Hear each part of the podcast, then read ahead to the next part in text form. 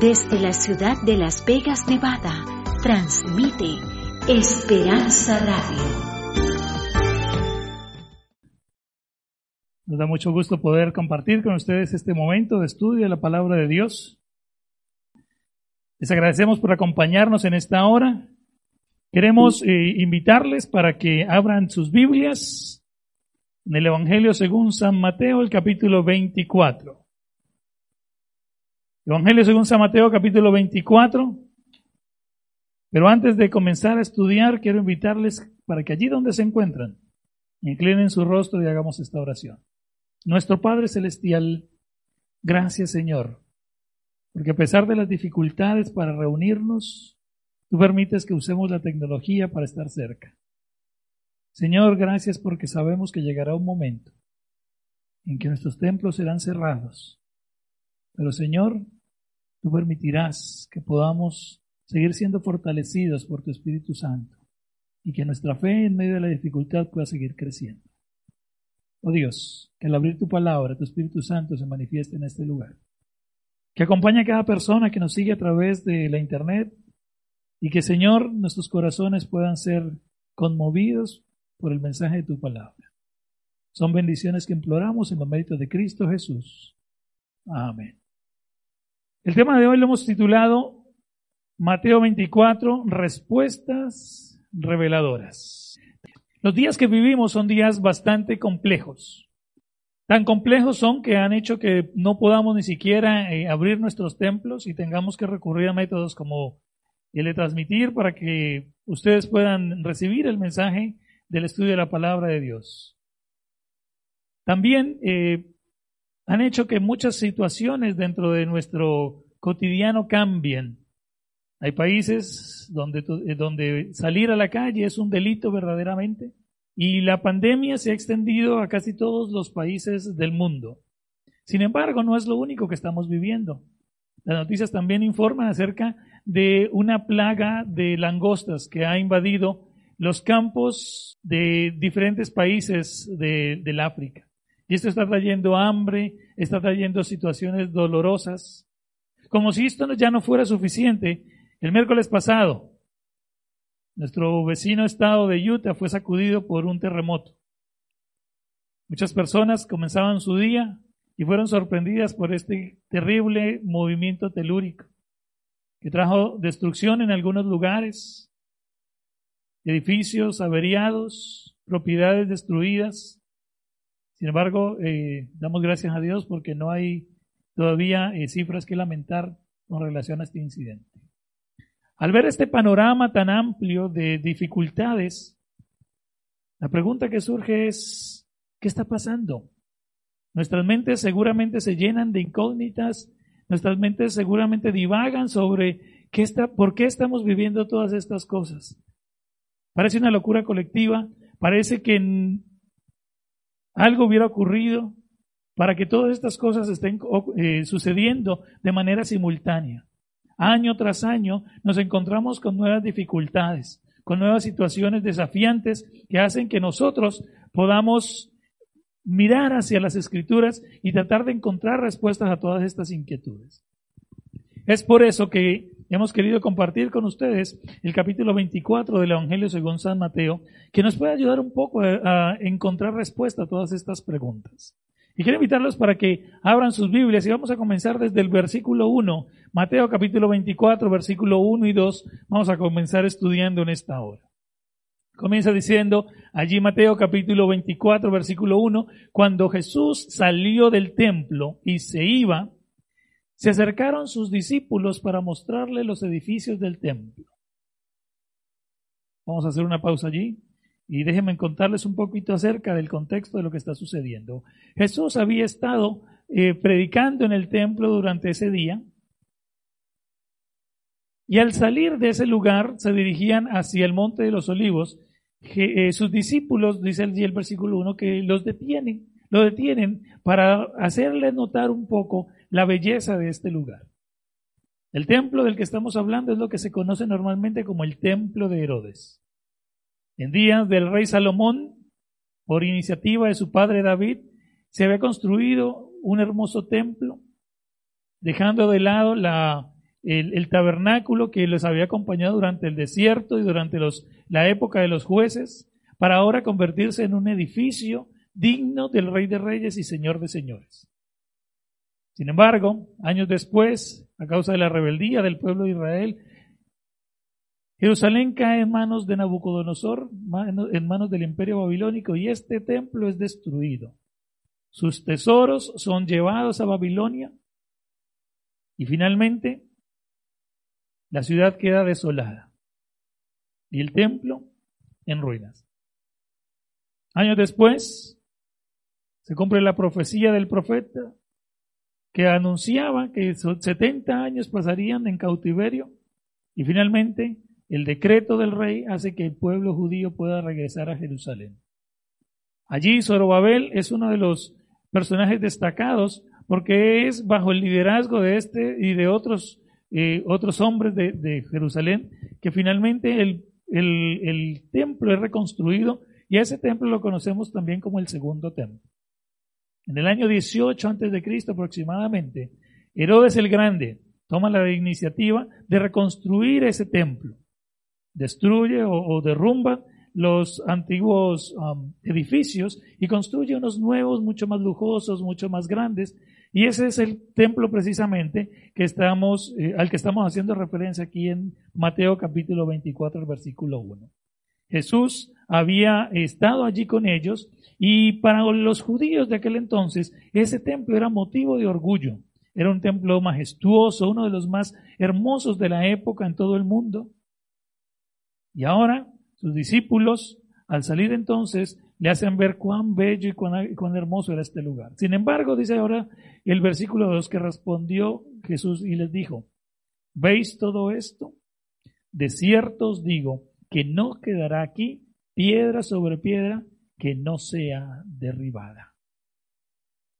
Ahora Jesús desinfla un poco el, la alegría y el, y el entusiasmo de sus discípulos al mostrarle precisamente el templo. Y les hace una declaración muy importante.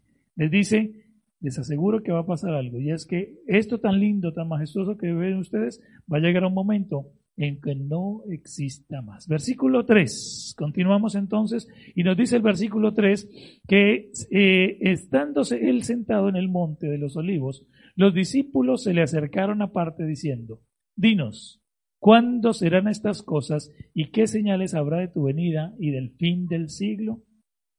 Ahora, después de salir del, del templo, se dirigen hacia una colina que quedaba enfrente no muy lejos del templo, estaba el monte de los olivos. Bastaba simplemente con bajar, cruzar un pequeño arroyo y volver a subir para llegar a, este lugar que era uno de los favoritos de Jesús y sus discípulos cuando se encontraban en Jerusalén.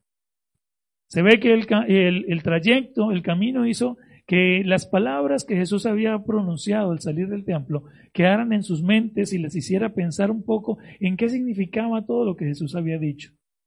Así que una vez estaban en el lugar, ahora se acercan nuevamente y inquietos por lo que Jesús les había, les había dicho, ellos entonces le hacen la siguiente pregunta. Y la pregunta era, ¿cuándo serán estas cosas y qué señales habrá? Jesús les había anunciado la destrucción del templo de Jerusalén. Y ellos estaban inquietos por el acontecimiento de, esto, eh, de este eh, de este evento tan, tan especial. Un evento que sería catastrófico para ellos, sin embargo, un evento en el cual, en el cual creían porque Jesús así se los había dicho. Ahora entonces, ellos estaban inquietos en cuándo sucederían esas cosas, pero también qué señales habría de la venida del Señor Jesús y del fin del tiempo. La palabra utilizada allí para tu venida es la palabra parusía. Y no es muy utilizada en los evangelios más que en el capítulo 24 de Mateo en algunas ocasiones. Sin embargo, las cartas eh, y las diferentes cartas del apóstol Pablo, Pedro y, sucesivamente hacen referencia a esta palabra y siempre que esta palabra se, se pronuncia se hace en relación a la segunda venida de Cristo. Lo que los discípulos les están preguntando a Jesús específicamente es que quisieran saber qué señales va a ocurrir o van a ocurrir que les hagan saber a ellos que la segunda venida de Cristo está cerca y que es el momento en que este evento ocurrirá. Continuamos. Versículo 4 y 5. Ahora Jesús, a partir de este versículo, comienza a contestarle a sus discípulos estas preguntas. Y el resto del capítulo vamos a encontrar que precisamente es esa respuesta a los eventos que ocurrirían y las señales que podrían anunciarle a sus discípulos cuándo sería el momento en que todo esto pasaría.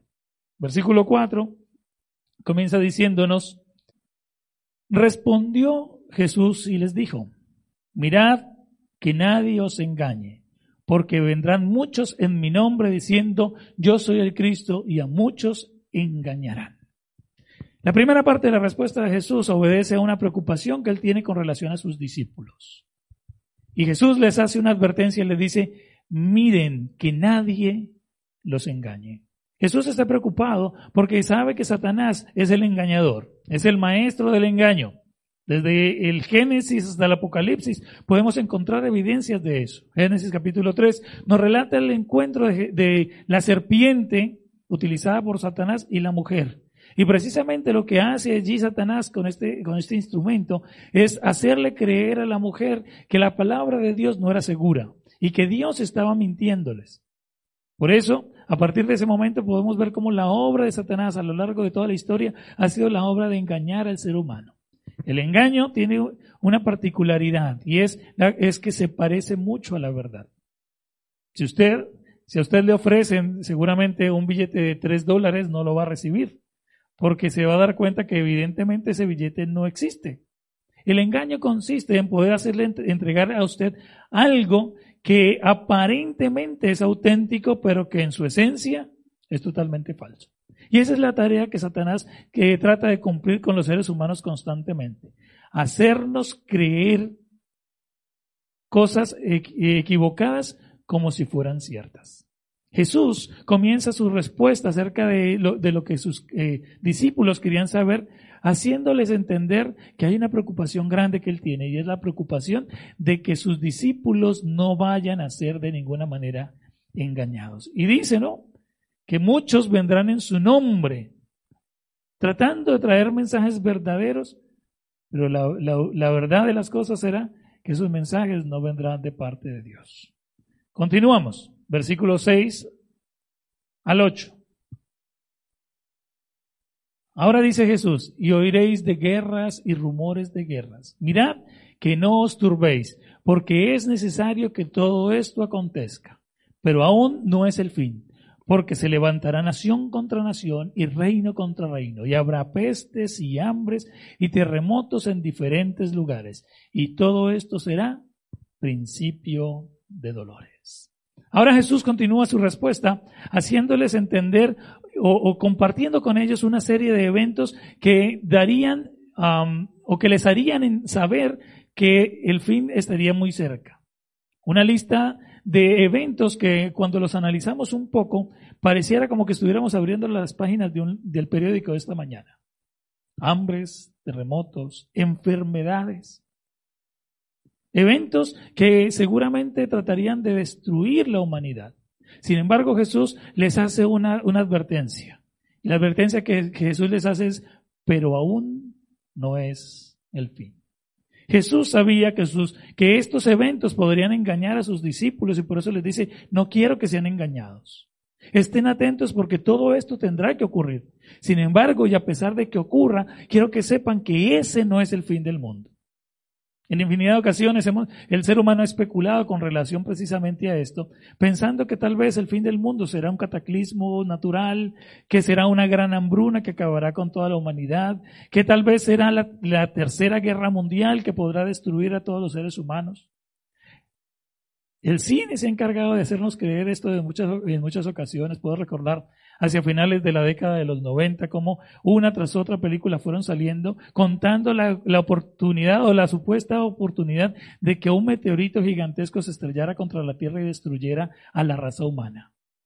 Y si analizamos un poco las historias que desde siempre hemos escuchado, siempre el ser humano se ha, sentido preocupado por si alguno de estos eventos habrá de destruir la humanidad y habrá de destruir este planeta.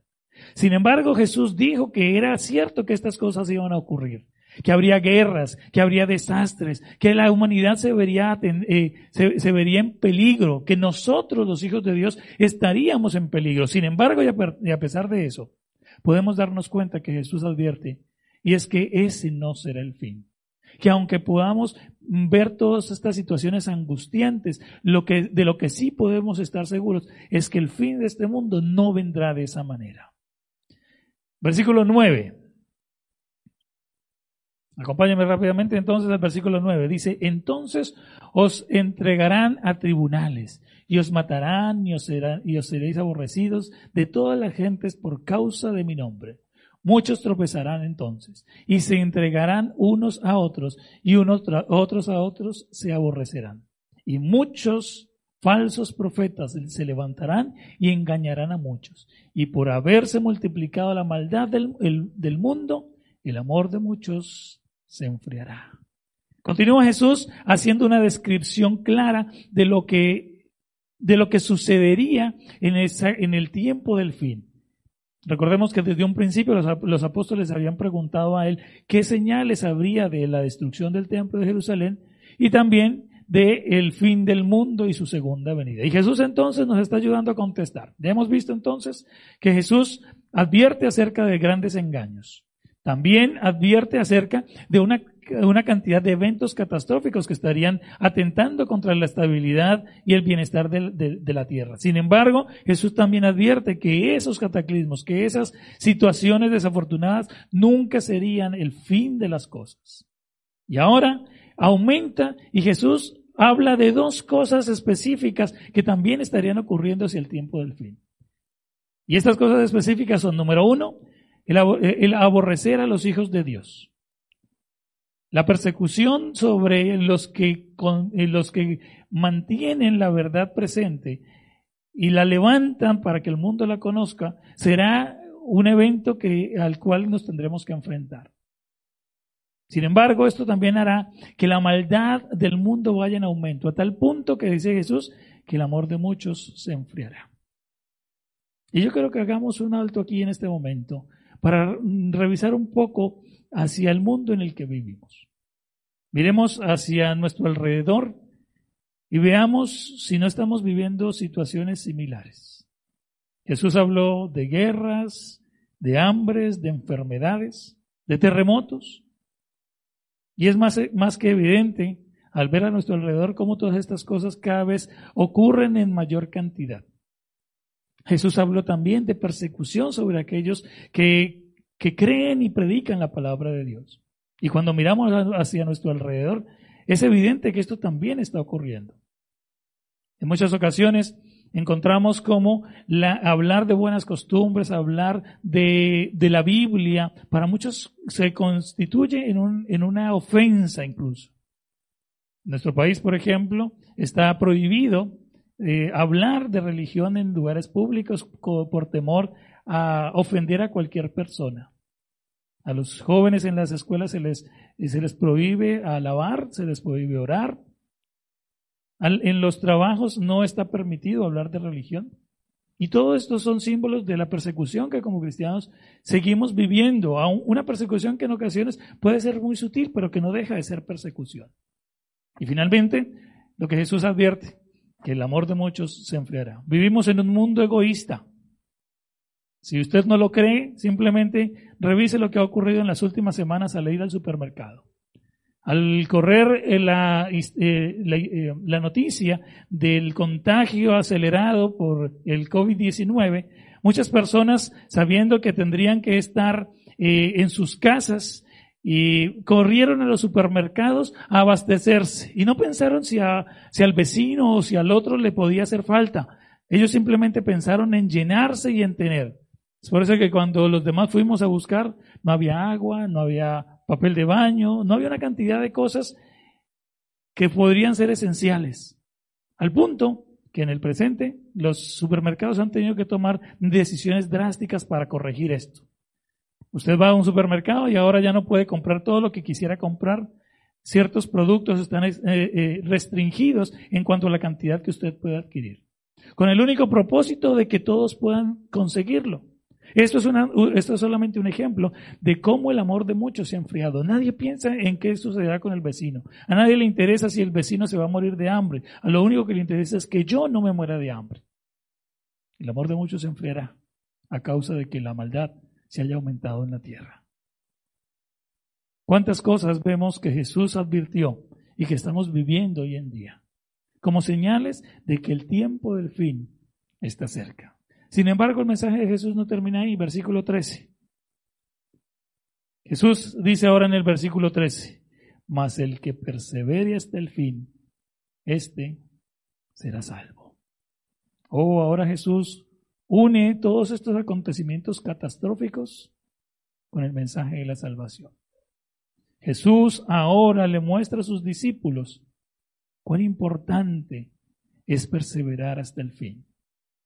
Todos estos eventos serán herramientas del enemigo para hacer que la fe sea destruida, para llevar a los seres humanos a dudar del poder de Dios. Cuando vemos las noticias, cuando vemos lo que está aconteciendo, podemos dar evidencia de eso precisamente. Muchos de nosotros, incluso creyentes, eh, hemos entrado en pánico seguramente por todo lo que está ocurriendo. Sin embargo, eh, Jesús quería que sus discípulos, a pesar de ser um, testigos y padecer todas estas dificultades, finalmente pudiera mantenerse firme y que su fe no flaqueara. Por eso Jesús ahora dice que aquellos que se mantengan firmes a pesar de las pruebas, aquellos que se mantengan firmes a pesar de las dificultades, aquellos que se mantengan firmes en medio del dolor, del sufrimiento, aquellos que den testimonio de ese Dios poderoso, finalmente serán salvos. El versículo 14 termina diciéndonos entonces, y, y será predicado este Evangelio del reino a todo el mundo para testimonio de las naciones y entonces vendrá el fin. Ahora Jesús sí dice cuándo será el fin del mundo. Nos había advertido hace un momento, en los versículos anteriores, que el fin del mundo no sería por guerras, no sería por terremotos, no sería por hambre. Que el fin del mundo no sería por el aumento en la maldad, ni por la persecución que los hijos de Dios tuvieran que sufrir. El fin del mundo ocurrirá en aquel momento cuando el planeta Tierra, cada habitante de este planeta, tenga la oportunidad de escuchar la advertencia, el llamado de Dios. Ese evangelio de salvación será predicado a todo el mundo. Momentos como el que estamos viviendo, querida iglesia, son la oportunidad para que podamos levantar nuestras cabezas y mostrarle al mundo que Cristo viene pronto. Lejos de que se conviertan en la oportunidad de llenarnos de pavor y de pánico, momentos como el que estamos viviendo en el mundo entero deberían ser la oportunidad de contarle al mundo que Cristo ya lo había profetizado. Sin embargo, su, regreso está pronto. Eventos como este deberían mostrarle al mundo el Dios en el cual hemos creído. Por eso es que Jesús, después de describir todas estas, todas estas señales catastróficas, termina diciendo que el mensaje de salvación será predicado por testimonio de las naciones. El sufrimiento de los hijos de Dios, el sufrimiento de aquellos que han creído en el Salvador, será también testimonio para aquellos incrédulos. Ya ocurrió en el pasado. Recordemos que estas, estas profecías estaban relacionadas con dos eventos de manera especial. Evento número uno, la destrucción de Jerusalén. Y evento número dos, el regreso de Jesús a esta tierra. En el evento número uno, cada una de estas cosas ocurrió perfectamente. Y muchos fueron martirizados, fueron llevados a las cárceles, fueron muertos y apedreados, caso de Esteban, por ejemplo. Sin embargo, su testimonio de dolor y sufrimiento fue la oportunidad para que el Evangelio fuera predicado. Pablo, un gran perseguidor, fue tocado por el testimonio de Esteban, un hombre que entregó su vida por la verdad que predicaba. Y finalmente ese Pablo, al convertirse, se, hace en el, en el, apóstol de los gentiles. Gracias a la obra que este, que este hombre hizo, hoy muchos de nosotros estamos, creemos en esta verdad y en esta salvación. De la misma manera, en los últimos días, nosotros como iglesia tendremos la oportunidad de testificar. En momentos de dificultad como el que estamos viviendo, tendremos la oportunidad de testificar y contarle al mundo que hay un Dios que les ama y que ha enviado a su Hijo Jesús a morir por cada uno de nosotros. Déjenme compartir con ustedes un, pequeño eh, resumen de lo que hemos visto hasta el momento. Jesús nos ha permitido ver eh, algunos propósitos o revela algunos propósitos a través de su discurso en Mateo capítulo 24. Tres propósitos que Jesús quería dejar en la mente de sus discípulos y quiere dejar en la mente de su iglesia en el día de hoy. Propósito número uno, el Señor quiere que seamos librados del engaño. El propósito por el cual es, existen estas estas señales, estas catástrofes, estas, estos momentos de dificultad, es para que al verlos podamos estar seguros del Dios en el que hemos creído y no, podamos y no tengamos que ser engañados por las artimañas del enemigo. El segundo propósito que Jesús deja claro en este, en este mensaje es que podamos saber cuándo será el fin. No será una guerra, no será un terremoto, no será un cataclismo natural. Será el regreso de Jesús a esta tierra el que dé fin a este mundo de dolor y sufrimiento. A pesar de que Jesús no nos dice la hora exacta en, este, que esto ha de ocurrir, sin embargo Jesús nos deja claro que las señales nos estarán anunciando el momento preciso para que cuando esto ocurra no seamos sorprendidos y podamos estar preparados. Y el tercer propósito por el cual Jesús comparte estas señales y contesta esta pregunta a sus discípulos es para que el Evangelio de salvación pueda ser predicado para que cuando estas cosas ocurran, nosotros como iglesia podamos estar listos y podamos prepararnos, no solamente nosotros, sino ayudar a otros para que también se preparen para el pronto regreso de Jesús a esta tierra. El regreso de Jesús es una realidad. Es una verdad evidente y eminente en la Biblia. Cuando usted abre cada una de las páginas de su, de su Biblia, podrá encontrar cómo Jesús una y otra vez, sus apóstoles una y otra vez, nos anunciaron y nos advirtieron acerca de este gran evento. Es por eso que Jesús, interesado en que no nos tomara por sorpresa, compartió todos estos eventos, de tal manera que el enemigo no pudiera poner delante de nosotros ningún tipo de engaño, hiciera que nuestra fe desfalleciera o que dejáramos de creer en esta promesa. De la misma manera lo hizo para que eh, supiéramos el momento exacto y no nos sorprendiera. Y finalmente lo hizo para que a través de estas señales el pueblo de Dios pueda levantarse ese pueblo de Dios pueda decirle al mundo, ese Dios es real y ha enviado a su Hijo Jesús para morir por cada uno de nosotros. Y no solamente morir, sino venir de regreso por segunda vez para llevarnos a morir con Él, a, vivir con Él por la eternidad. Mis queridos, déjenme comparto con ustedes esta última cita. Quisiera que se proyecte para que podamos, podamos seguirla todos en la lectura. Dice, Dios ha establecido un día en el cual ha de juzgar al mundo. Cristo nos dice cuándo ha de iniciarse este día.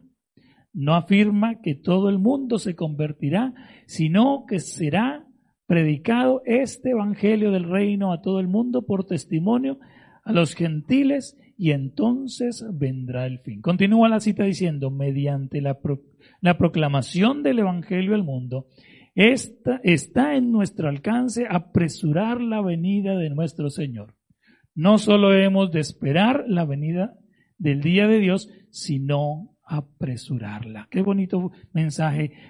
El, el, libro Deseado de todas las gentes eh, nos hace referencia precisamente a cómo Jesús eh, habló del momento exacto en que estas cosas ocurrirían, a pesar de no haber dado fecha ni hora.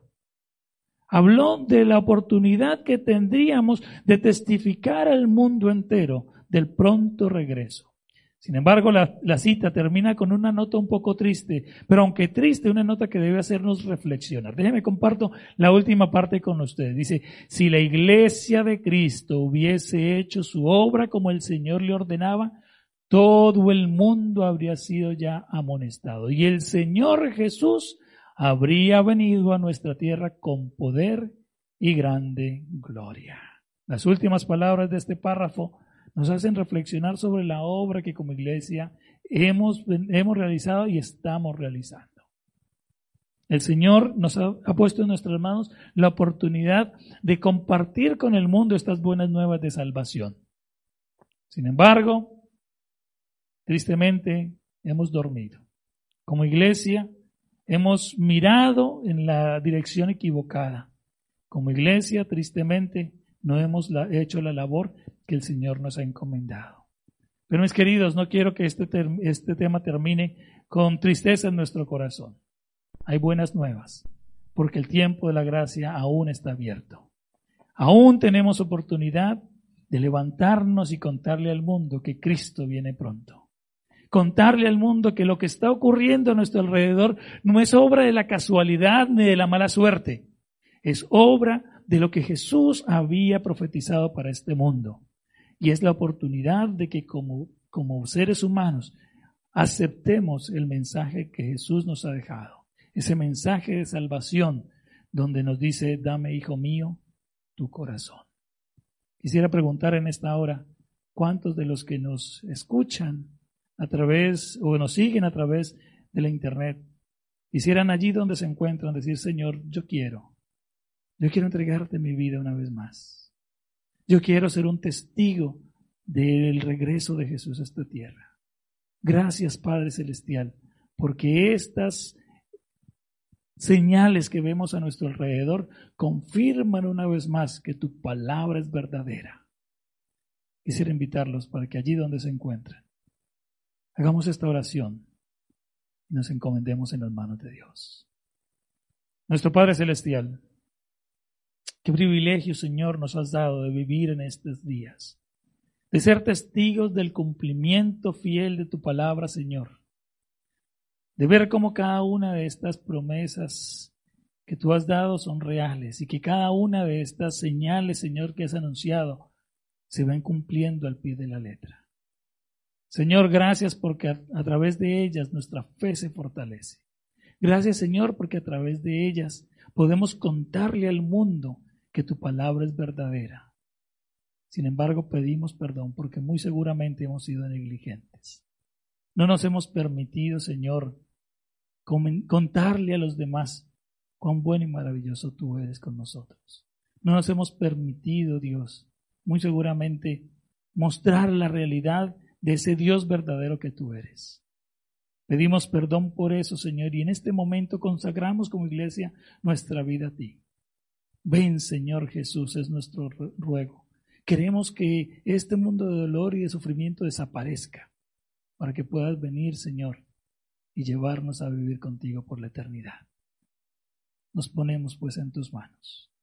Y pido tu bendición por cada persona, Señor, que se ha conectado en esta hora a través del Internet. Que allí donde se encuentra, en su hogar, con su familia, Señor, pueda sentir en este momento el toque de tu, mano. Que ese abrazo que tú nos quieres dar, Señor, pueda ser efectivo en cada uno de nosotros. Y que estos momentos de dificultad por los que estamos atravesando, lejos de desanimarnos, sean la oportunidad, Señor, para confiar plenamente en ti, para tomarnos fuertemente de tu mano y saber que tú proveerás para tus hijos. Son bendiciones que imploramos, oh Señor, en los méritos de Cristo Jesús. Amén.